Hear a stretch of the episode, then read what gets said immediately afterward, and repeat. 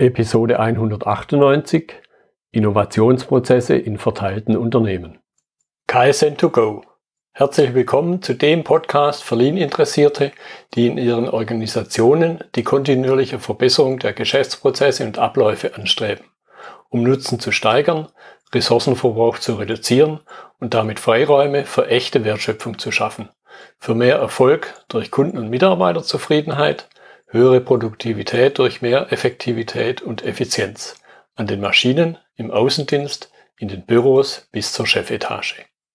Heute habe ich Dr. Klaus Reichert bei mir im Podcastgespräch. Er ist Unternehmensberater und Innovationscoach. Hallo Klaus.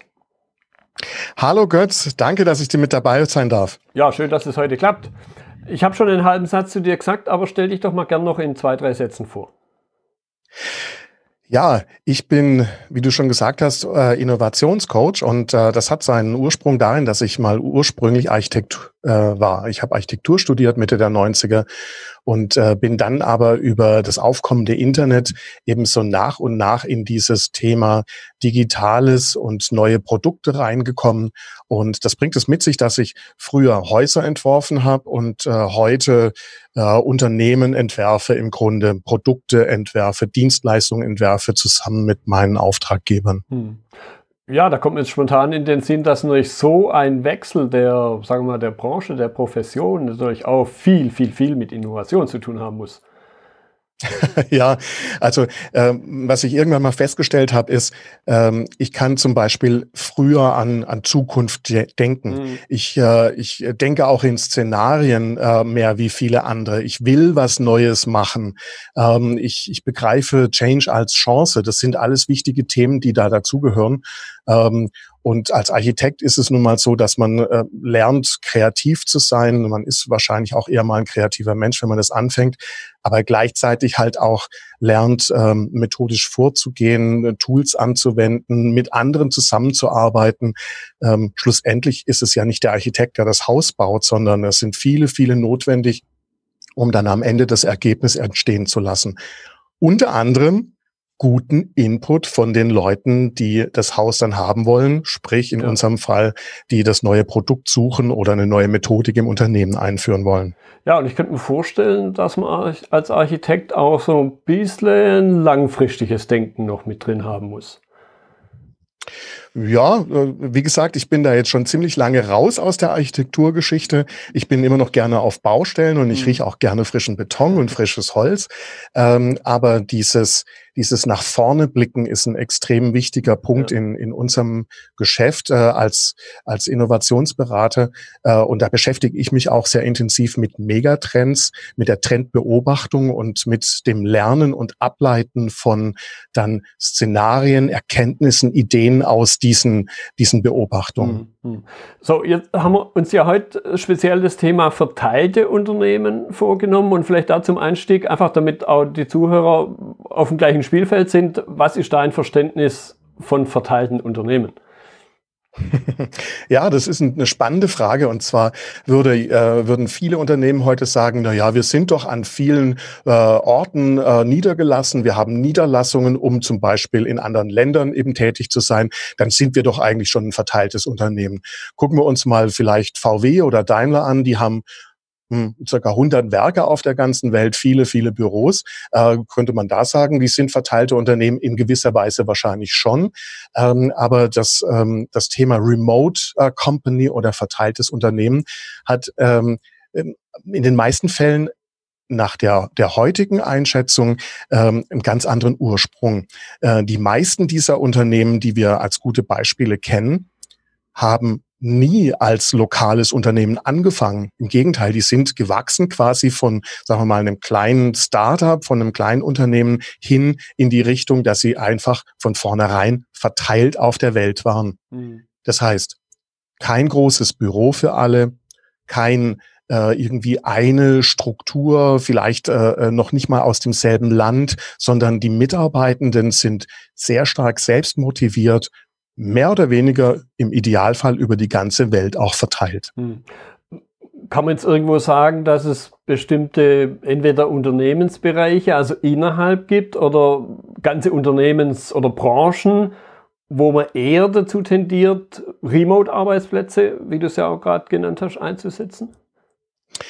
Naja, ich glaube, schlussendlich kannst du es in jedem Bereich benutzen. Das kommt nur darauf an, was deine Grundvoraussetzungen sind, deine Grunddenkweisen.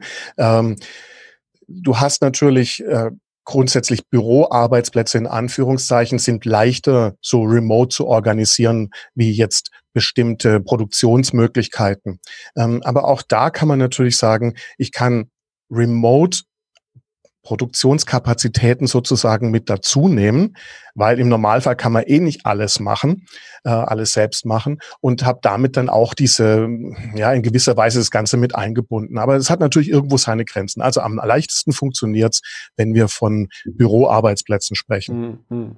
Gut, in dem anderen Fall ist es halt dann so die verlängerte Werkbank, wo man halt vielleicht die, die Bremsscheibe jetzt nicht selber macht, sondern sich irgendwo mehr oder weniger nah zuliefern lässt. Ja, wobei ich würde es jetzt nicht als die verlängerte Werkbank bezeichnen. Äh, das wäre meines Erachtens nach eben noch das alte Denkmodell, mhm. sondern äh, du hast dann im Grunde keine eigenen Produktionskapazitäten mehr, sondern du arbeitest dann relativ fest mit unterschiedlichen Partnern zusammen und die wiederum formen dann einen Verbund und du steuerst den Verbund. Das ist eine andere Vorstellung, wie eben ich lagere ein paar Sachen aus. Genau. Ja, ich habe dann tatsächlich auch mit äh, Unternehmen zu tun, mit äh, einzelnen Individuen, mit ähm, die sehr stark selbstmotiviert natürlich sind äh, und die sich da in in diesen diesen Verbund ähm, integrieren, einordnen, äh, dazugehören. Äh, es kann natürlich auch sein, dass du als Unternehmen selber sagst, okay, wir haben diese Produktionskapazitäten selber irgendwo geschaffen, investiert und so weiter da rein. Ähm, aber wie gesagt, es, ich finde, das verlängerte Werkbankdenken passt da nicht rein, weil dann sprechen wir auch von unterschiedlicher Augenhöhe. Und das ist das, was ja. wir dann eigentlich unter Umständen dann eben uns wiederum hindert, voranzukommen, wenn wir über Innovationsprozesse sprechen. Genau, in dem Umfeld, glaube ich, können gerade so die Automobilzulieferer bestimmten Lied singen und das wird jetzt nicht besonders äh, begeistert sein könnte ich mal vermuten. Ja, ja, das, äh, da gibt es sicher ganz andere Herausforderungen und die äh, gerade diese großen äh, deutschen Hersteller haben natürlich dieses Modell extrem stark ähm, ausgebaut. Ähm, und es ist ja so, und das, wenn man mal genau hinguckt, ist ja so, dass zum Beispiel ähm, Daimler, ähm, sagen wir mal, wahrscheinlich, ich sag's jetzt vielleicht falsch, aber Daimler kann kein Getriebe bauen ja. ähm, sondern dafür haben sie ja zum Beispiel ZF oder andere. Mhm. Ähm, was Daimler zum Beispiel sehr gut kann, ist äh, Kundenwünsche zu spüren. Mhm die in Produkte zu übersetzen, die in einem Herstellungsverbund sozusagen dann auf die Straße zu bringen, im wahrsten Sinne des Wortes, inklusive äh, Beratung, Vertrieb, äh, Service, Ersatzteillieferungen über lange Zeit, eine Marke aufzubauen, eine Marke zu pflegen äh, und das Ganze eben permanent weiterzuentwickeln und zu organisieren. Im Grunde ist ja äh, so ein großer Autohersteller ein, ein, ein riesiges virtuelles Unternehmen, wenn man es mal genau betrachtet. Ja. Und mein Thema an dieser Stelle ist, ich sage, ein, ein mittelständisches Unternehmen, ich sage mal in Anführungszeichen, egal wie groß, kann genau dasselbe auch tun. Natürlich wird ein 25-Personen-Unternehmen keinen Zuliefererpool äh, von irgendwie Tausenden von Unternehmen haben, das ist ganz klar. Aber dieses Grundprinzip von, ich mache äh, ein Produkt am Markt, ich erbringe eine Leistung, ich bringe Mehrwerte für Kunden äh, zusammen mit anderen, mit denen ich das gemeinsam produziere unter einer gemeinsamen Marke und so weiter und so weiter, das kann im Grunde jeder machen. Das mache ich äh, in meinem Beratungsumfeld, das machst du vielleicht auch so ähnlich. Mhm. Äh, also das ist eigentlich kein Hexenwerk. Das ist eher eine Frage des, des Denkens, das ich da mitbringe. Ja, okay. Und, und jetzt möchte ich aber genau den Punkt noch ein bisschen vertiefen, nämlich aufgrund dieser Verteilung, was ist dann deine Erfahrung? Was sind die Auswirkungen auf genau diesen Innovationsprozess, was ja viel mit Kundenwünschen, all diesen Stichworten, die du gerade ge äh, gesagt hast, viel damit zu tun hat? Ja, du hast, ähm, ich glaube, ein ganz, ganz wichtiger Punkt ist erstmal zu verstehen, ähm, da sind wir, da bin ich auch in, in Erstgesprächen, muss ich immer, immer erst so ein bisschen was äh, bewegen bei den, bei den Unternehmen. Ähm, für mich ist Innovation etwas sehr Breites, etwas ähm, auch eher was Generalistisches im ersten Schritt. Äh, ich habe da ein, mein Smart Innovation Konzept entwickelt, äh, das äh, auf mindestens zehn Bereiche schaut, die wichtig sind für ein innovatives Unternehmen. Und das sind sind äh, eben nicht nur Sachen dabei wie Trendbeobachtung und Arbeiten mit Tools und Managementmethoden, sondern halt auch sowas wie Marke. Mhm. Ähm, und wenn du dann äh, das ein bisschen weiter runterbrichst und ein Beispiel rausnimmst, dann hat es natürlich auch was zu, damit zu tun, dass man ähm, kontinuierlich an dem Thema arbeitet, dass man da eine Methodik hat, mit der man vorgeht. Und das hört sich jetzt erstmal immer wahnsinnig aufwendig an, ist aber eigentlich, wenn man es mal einfach betrachtet, also der Einstieg da ist da sehr einfach. Der Punkt ist nur der, wenn ich eine Methodik in irgendeiner Form anwende, und die muss natürlich fürs Unternehmen passen, da gibt's auch nicht die eine, die für alle geht, ähm, dann habe ich etwas, was ablaufen kann, was mit von den Menschen gemacht werden kann, was über Software und Tools und so weiter abgebildet werden kann. Und schlussendlich ist es da nicht mehr wichtig, ob diese Menschen, die da beteiligt sind, im selben Raum sitzen, mhm. was immer weniger ja grundsätzlich der Fall ist, im selben Stockwerk sind, im selben Gebäude, am selben Standort, am selben, du merkst, wo das hingeht. Ne? Ja. Das ist jetzt eigentlich, also äh, wir haben jetzt gerade angefangen bei dem klassischen Unternehmen, wo die meisten Leute oder zumindest manche Abteilungen eben doch zusammensitzen. Aber wenn du jetzt anfängst, ein kleines bisschen größer zu werden, hast du eben die Leute schon nicht mehr im selben Raum, in dem, im selben Gebäude, am selben Standort. Und schon hast du das Problem, wie arbeitest du da wirklich zusammen? Also ist Methodik, Tools, Kommunikation untereinander extrem wichtig in mhm. all diesen Vorgängen. Mhm. Mhm. Und schlussendlich ist ja auch so, dass ich dann nicht nur immer nur intern mit äh, eigenen Mitarbeitern arbeite im Idealfall, sondern auch extern Menschen dazu bringe. Agenturen, Dienstleister, Berater, äh, Zulieferer, im, im, äh, Partner im weitesten Sinne. Wenn wir jetzt noch mal ein bisschen von diesem ich nenne es jetzt mal klassischen Innovationsprozess. Ich habe so alles im Haus und auch räumlich sehr eng, vielleicht im Idealfall sogar irgendwo vom Rest des Unternehmens abgeschlossen, wo sich die Leute mit der Innovation beschäftigen. Was ist jetzt deine Erfahrung, wenn ich mich jetzt plötzlich verteile, vielleicht auch verteilen muss, für die, die das, die diese Episode vielleicht mal in zwei Jahren hören? Wir hatten, wir haben ja jetzt gerade das Thema Corona, wo auch viele einfach im Homeoffice sind rausgeschickt werden, nach Hause geschickt werden, mehr oder weniger? Was ist da deine Erfahrung? Was muss ich verändern, damit es weiter funktioniert? Dieses Mal geschwind über den Schreibtisch rüberrufen. Hey, was denkst du dazu? Mhm, genau. Also da, da hat man ja gerade in der Definition am Anfang haben wir schon angesprochen, in dieses echte Remote-Unternehmen, dieses verteilte Unternehmen, äh, das quasi von Grund auf gewachsen ist, ohne dass es mal jemals zusammen war, ist da einfach ein gutes Beispiel, ich glaube, für eine Zielsetzung, auf die man dann zugehen muss. Ähm, und äh, schlussendlich heißt es für mich folgende Punkte.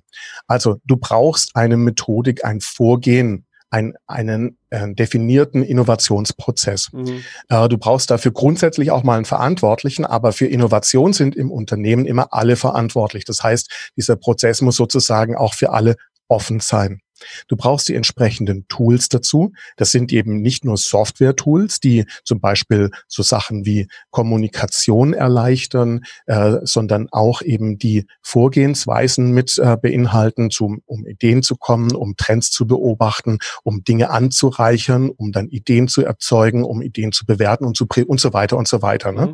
Die sind an diesen Stellen genau notwendig. Und du brauchst was ganz, ganz Wichtiges. Du brauchst Menschen, die bereit sind, bei solchen Sachen mitzumachen. Dazu gehört eben nicht nur auf der Unternehmensleitungsebene jemand, der sagt, hm, ich bin bereit abzugeben. Ich bin bereit, in meine Leute zu vertrauen. Ich bin bereit, mal zu denken, was ist denn die Vision unseres Unternehmens? Warum machen wir das denn überhaupt? Ich bin bereit, darüber nachzudenken, das kontinuierlich darüber nachzudenken. Mhm. Weil das muss sich ja auch weiterentwickeln. Und ich bin bereit, darüber zu sprechen und Dinge auch an anderen abzugeben und von denen was zurückzunehmen. Das hört sich total banal an, aber ich stelle das häufig fest, dass gerade viele, ähm, ich sag mal, Geschäftsführer älteren Baujahrs ähm, da gar nicht direkt mit äh, umgehen können mhm. mit so einem Thema.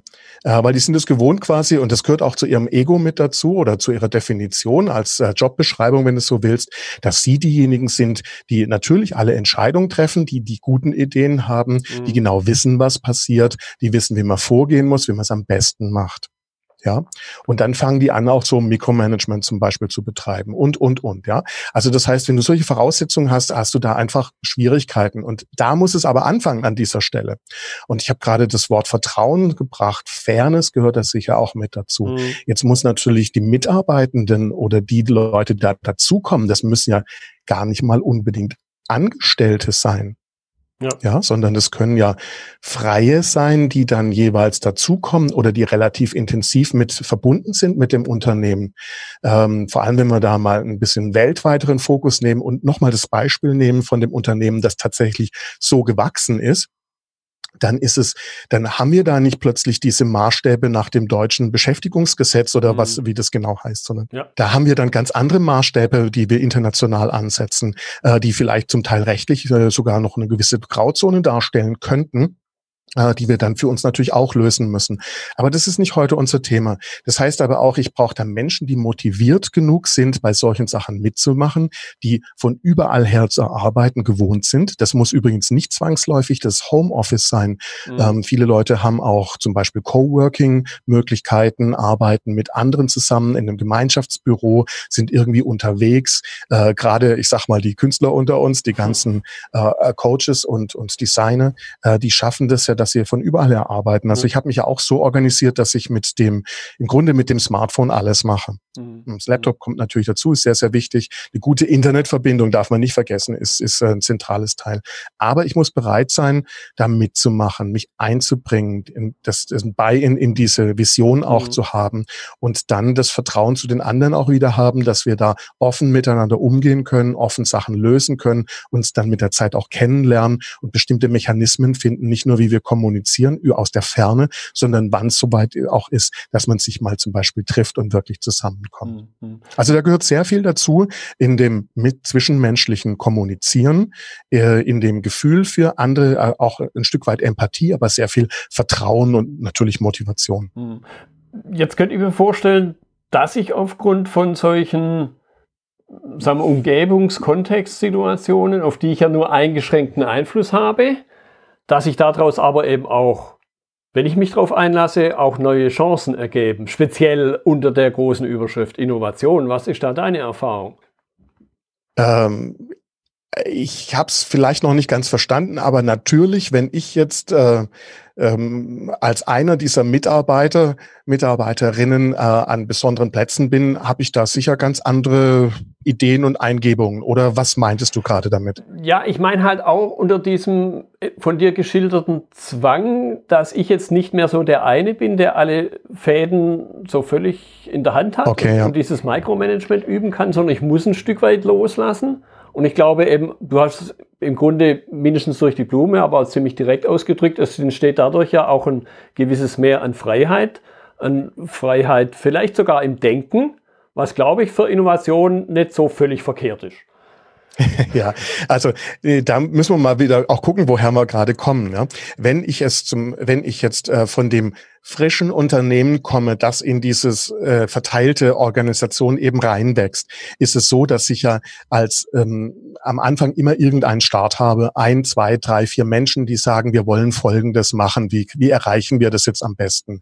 Und dann legen die mal los. Mhm. Ähm, und dann definieren die aber in dem Zusammenhang ein ähm, natürlich ein Produkt, sie, sie formen das Unternehmen, sie schaffen eine Philosophie für das Unternehmen, eine äh, definieren eine Vision. Ähm, und ein, ein Miteinander umgehen. Da wird es ja festgelegt auch, mhm. beziehungsweise nicht direkt am Anfang, sondern so nach vielleicht drei, vier Jahren äh, zeigt sich, dass das dann äh, wichtig ist, dass man das so, solche Sachen auch etwas formalisieren muss. Und ähm, das ist eigentlich die Grundlage. Darauf baut es dann auf und dann äh, ist etwas da, was ich zeige und was andere anzieht, die dasselbe auch machen wollen mhm. oder dieses, dieses Thema unterschreiben, die da mitmachen wollen. Ja, das ist leichter, äh, weil ich habe was, was quasi anziehend ist. Ich muss Menschen nicht erstmal umformen in dem mhm. Sinne. Ähm, wenn wir ein bestehendes Unternehmen haben und ähm, dann haben wir ja das Problem, dass Menschen unter Umständen gar nicht gewohnt sind, alleine zu arbeiten. Also das heißt, ich kann auch nicht von heute auf morgen alles umstellen. Das ist ja sowieso an der Stelle nicht besonders sinnvoll. Aber ich werde immer ein paar haben, die ähm, da sehr gerne mitmachen wollen. Es gibt ein paar, die machen mit, weil es halt nicht anders geht. Und es wird ein paar geben, die machen nicht mit, weil sie das nicht können, nicht wollen, äh, nicht unterschreiben, einfach nicht ihr Ding ist. Das muss noch gar nicht mal böse, böser Wille sein. Mhm. So, und, und das muss man in den Griff bekommen. Und das hört sich jetzt sicher gleich ein bisschen blöd an. Äh, über die Zeit hinweg kristallisiert sich das natürlich heraus, dass die Leute, die da nicht mitmachen wollen, irgendwann rausfallen, in welcher Form auch immer. Äh, und die anderen, die da sehr motiviert sind, natürlich ähm, aufgehen, mhm. ähm, Vorteile für sich sehen, Vorteile für das Unternehmen rausholen. Also da kann man jetzt diese ganzen Homeoffice-Aspekte aufzählen, die man möchte.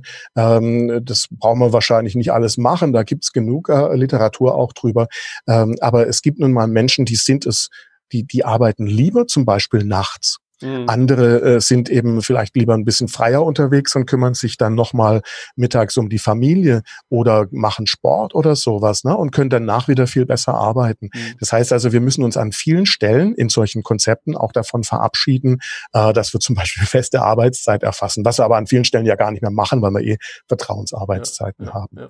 Aber jetzt wird dann natürlich sehr viel Energie freigesetzt und du hast es ja schon angesprochen, wenn das sozusagen das Bottleneck der Chef oder die Chefin, der alles macht, machen will, äh, plötzlich weg ist, dann können die anderen viel, viel, viel mehr einbringen plötzlich.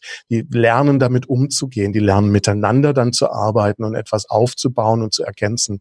Jede Idee, jedes Projekt wird besser, wenn ähm, der Input von mehreren Menschen dazukommt und wenn konstruktiv damit umgegangen wird und es auch umgesetzt wird. Mhm. Also nicht nur geredet wird, sondern man auch Möglichkeiten findet, um tatsächlich dann daraus was zu machen. Mhm. Was ist jetzt deine, ja, sag mal, Erfahrung, dein, dein Tipp an jemand, der vielleicht in einer Entscheiderrolle sitzt und sagt, ja, habe ich verstanden, dass ich aufpassen muss, dass ich nicht selber der Engpass bin. Ich möchte jetzt aber die, wir mal, die Umgestaltung des Prozesses auch nicht völlig sich selbst überlassen, sondern ich möchte vielleicht mein, meine Gestaltungskraft, mein Gestaltungswunsch, mein Gestaltungswillen auf diese Veränderung richten. Also sprich die Frage, wie müssen sich auch Unternehmen anders neu aufstellen, um solchen veränderten Arbeitsformen gerecht zu werden und das dann eben, wie wir es auch schon diskutiert haben, positiv zu nutzen. Mhm. Ja, also natürlich passiert sowas nicht von selbst. Und es ist auch nicht so, dass wir heute sagen, wir wollen äh, ein verteiltes Unternehmen schaffen und morgen haben wir das. Wir reden da von einer Reise, die wahrscheinlich zwei bis fünf Jahre dauert, bis es einigermaßen funktioniert. Mhm.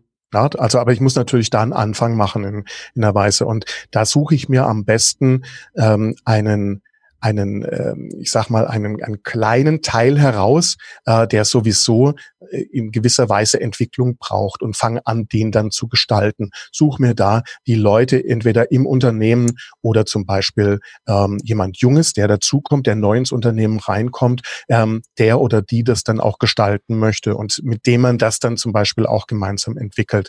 Äh, so schafft man dann einen Nukleus, von dem äh, die Entwicklung dann ausgeht. Äh, da wird vieles geprobt, da kann vieles dann auch äh, äh, dann äh, mal schief gehen. Ja, es ist nicht gleich das ganze Unternehmen sozusagen in Bedrohung dadurch. Und man hat etwas, was man beispielhaft vorleben kann und auch den anderen zeigen kann. Ähm, ob dann zum Beispiel bei irgendwelchen Kommunikationstools mal am Anfang nur fünf oder dann 500 drauf sind, das spielt eigentlich keine Rolle. Ja, wenn ich es mal eingeführt habe und alle sich dran gewöhnt mhm. haben, äh, dann wächst der Rest einfach langsam äh, dazu. Ja. Spannende Sache. Ich hatte sowas auch schon mal in einem Gespräch mit einem großen Elektrogerätehersteller und den habe ich das vor mehreren Jahren auch mal vorgeschlagen. Und ähm, die waren damals aber zum Beispiel noch nicht bereit dafür. Heute mhm. haben sie aber genau solche Dinge eingeführt. Ja, und sie konnten sich vielleicht aus wächst es dann. Und sie konnten sich wie eben jetzt in der aktuellen Situation Corona und Co. Manchmal kann man sich Dinge auch nicht aussuchen und irgendwie stellt man dann fest, hey, das funktioniert ja irgendwie. Ja, genau. Also ich meine, Fantasie ist wichtig in dem Zusammenhang. Fantasie, ein bisschen Vertrauen äh, und vor allem auch ausprobieren und dann merken, ob was geht oder nicht. Deswegen ist ja auch so wichtig, dass man mal probiert. Mhm eine Idee oder ein Vorgehen, das man hat, das man auch mal durchgedacht hat, dann aber probiert und dann sehr, sehr schnell versucht, da Feedback zu bekommen und die Möglichkeit zu schaffen, irgendwie äh, von außen einen Blick drauf zu bekommen, so dass man das, den Weg die nächsten Schritte gleich anpassen und mhm. verändern kann. Mhm. Also äh, ich für mich habe das dann so gesagt, dass ich in dem Sinne klassische Innovationsmanagement-Methoden verbinde mit Lean Startup Methoden, mhm. so dass man da sehr sehr schnell, also zu einem nächsten Schritt kommen kann. Ja. Also auch mit in, in Anführungszeichen auch Prototypen arbeitet, was natürlich bei einem Produkt viel leichter ist, wie wenn ich das jetzt mal in einer Organisationsform habe. Äh, aber auch da funktioniert sowas dann auch. Ich mache das auch so, ähm, du musst es ja diese, diese Vorgehensschritte dann auch lernen. Und ich habe dafür mein Innovationscoaching-Programm und das ist eben über sechs Monate äh, die Begleitung als Coach von hauptsächlich einem kleinen Team, das man eben formt mit bestimmten Zielen. Und da gibt's aber auch immer wieder Feedbackrunden mit der Geschäftsführung, äh, so dass man dann genau diese, diese Entwicklung, von der du gesprochen hast, dann so nach und nach eben starten oder, oder einführen kann. Mhm. Und das Beste ist, es wird auch noch vom Bund gefördert, ne, so dass du als mittelständisches Unternehmen da 80 Prozent dafür bekommst. Das ist eigentlich eins der tollsten Innovationsförderprogramme, die es gibt, ja. weil sie nämlich an der Stelle ansetzen, wo es um das Verhalten geht, um das Miteinander, um das sozusagen nachhaltig selber machen. Mhm. Ja, und, und, und den Punkt möchte ich jetzt noch ein bisschen vertiefen. Du hast das in einem, in einem Nebensatz im Grunde gerade auch erwähnt. Da gibt es natürlich immer noch die, die anderen, die, die halt jetzt noch nicht an diesem neuen Verteilten teilnehmen. Was ist da deine Erfahrung? Was habe ich da für Auswirkungen, Rückkopplungen auf, nennen wir es mal, klassische Arbeitsplätze, mit denen man vielleicht trotzdem in irgendeiner Form zusammenarbeiten muss? Ja, also du kennst ja den, äh, ich, ich glaube, ähm, es gibt auch so diesen Begriff dieses äh, schwäbischen Dreikampfes und was weiß ich. Also ich habe mal die elf Regeln, um Innovation zu vermeiden, aufgeschrieben auf so einem kleinen Kärtle und die Sprüche kennst du alles. Ne? Das hat man noch nie und Dings und ja, irgendwas. Ähm, sowas ist ganz normal. Solche Menschen hast du immer und mit denen musst du auch immer umgehen lernen. Ähm, jetzt glaube ich aber, dass wir hier eine ein, ein gute Balance haben. Also wenn du aus dem Unternehmen kommst, dass das quasi anfängt einzuführen, wirst du ja sowieso einige Zeit brauchen, bis du etwas komplett umgestellt hast, wenn du das überhaupt erreichst oder erreichen möchtest. Also ich denke mal, komplett von einem in Anführungszeichen Präsenzunternehmen zu einem verteilten Unternehmen zu kommen, dafür brauchst du wahrscheinlich ein Jahrzehnt.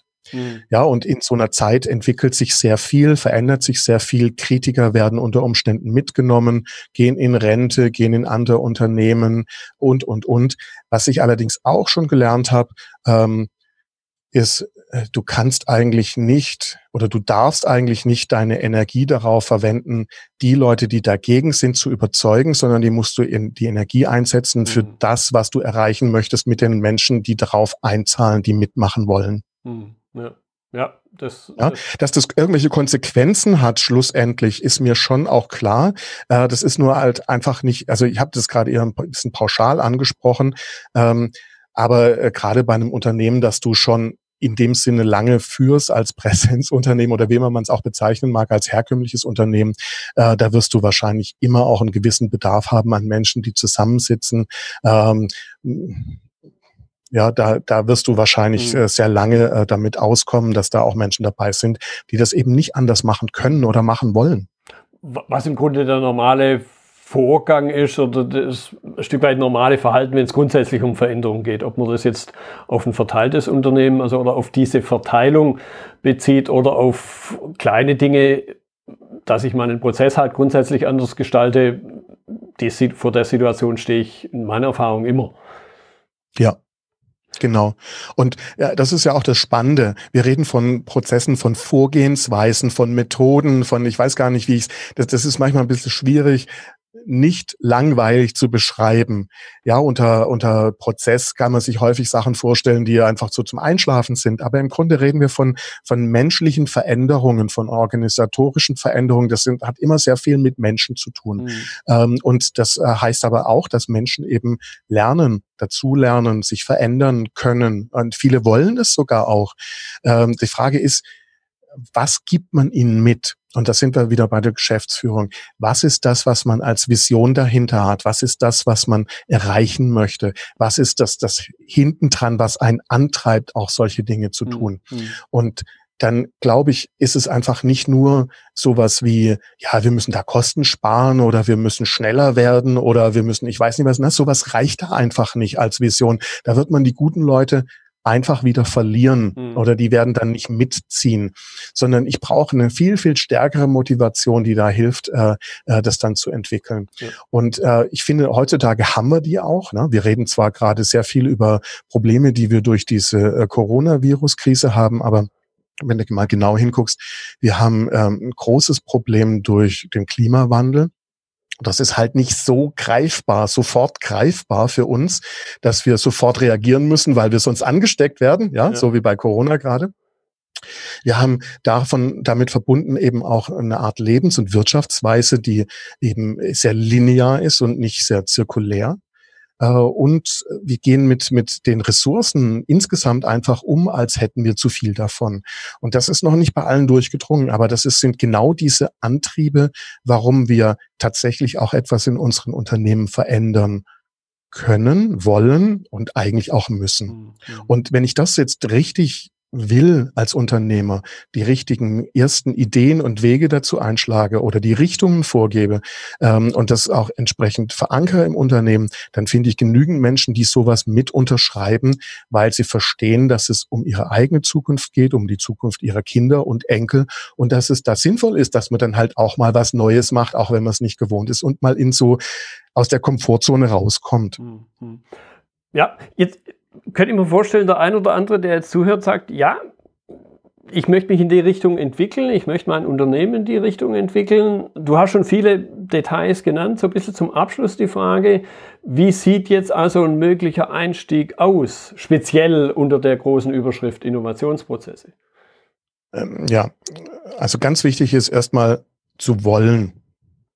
Es geht um ein echtes Wollen und nicht um ein Deckmäntelchen oder etwas anderes, was ich gerade angesprochen habe, wie einfach nur Kosten sparen oder sowas.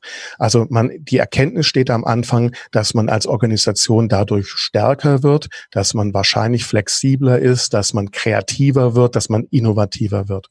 Dann gehört es natürlich dazu, dass ich erkenne, in welche Richtung ich mich da entwickeln möchte, zumindest eine, also eine erste Idee davon habe und darüber rede das mit anderen im Unternehmen teile, so dass sich da dann aufbauend, und zwar mit den Menschen, die da mitmachen wollen, nicht die dagegen sind, mhm. ähm, darauf aufbauend dann ähm, eine Vision entwickle, wie ich das, äh, wo ich dahin möchte.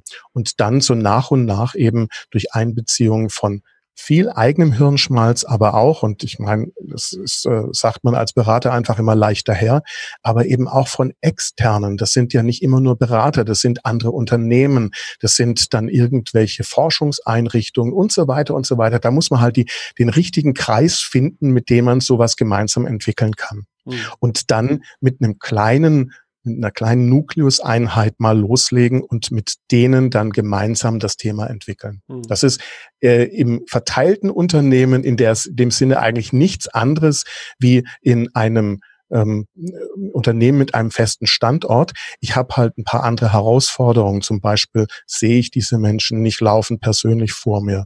Äh, ich musste es hinbekommen, diese Distanz, diese auch räumliche Distanz immer wieder mal ein, zwei, dreimal im Jahr zu überbrücken durch etwas Gemeinsames, wo dann auch diese starke gemeinsame persönliche Verbindung und die auch notwendig ist, um Vertrauen aufzubauen, äh, eben entstehen kann. Mhm. Also wir reden von einer Reihe von weichen Maßnahmen, die sehr viel mit Menschlichkeit zu tun haben, mit menschlichem Verhalten, ähm, die aber extrem wichtig sind, weil wenn ich das nicht hinkriege, werde ich nie Vertrauen in diese Menschen haben, mit denen ich das zusammen mache, werde ich nie quasi diesen, diesen Gedanken, dieses Ziel in diesen Menschen implantieren, so dass sie das unterschreiben können und mitmachen wollen und selber sich Gedanken dazu machen wollen und sich einbringen wollen. Mhm.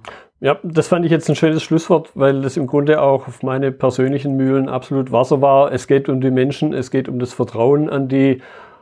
Und wenn ich das nicht habe, egal was ich dann machen will, wird es nicht funktionieren. Deshalb, Klaus, ich danke dir für deine Zeit, für die interessanten Impulse. Ja, vielen Dank. Danke, Götz, für die Einladung. Das war die heutige Episode im Gespräch mit Dr. Klaus Reichert zum Thema Innovationsprozesse in verteilten Unternehmen. Notizen und Links zur Episode finden Sie auf meiner Website unter dem Stichwort 198. Wenn Ihnen die Folge gefallen hat, freue ich mich über Ihre Bewertung bei iTunes. Sie geben damit auch anderen Linieninteressierten die Chance, den Podcast zu entdecken. Ich bin Götz Müller und das war KSN2Go. Vielen Dank fürs Zuhören und Ihr Interesse. Ich wünsche Ihnen eine gute Zeit bis zur nächsten Episode. Und denken Sie immer daran, bei allem, was Sie tun oder lassen, das Leben ist viel zu kurz, um es mit Verschwendung zu verbringen.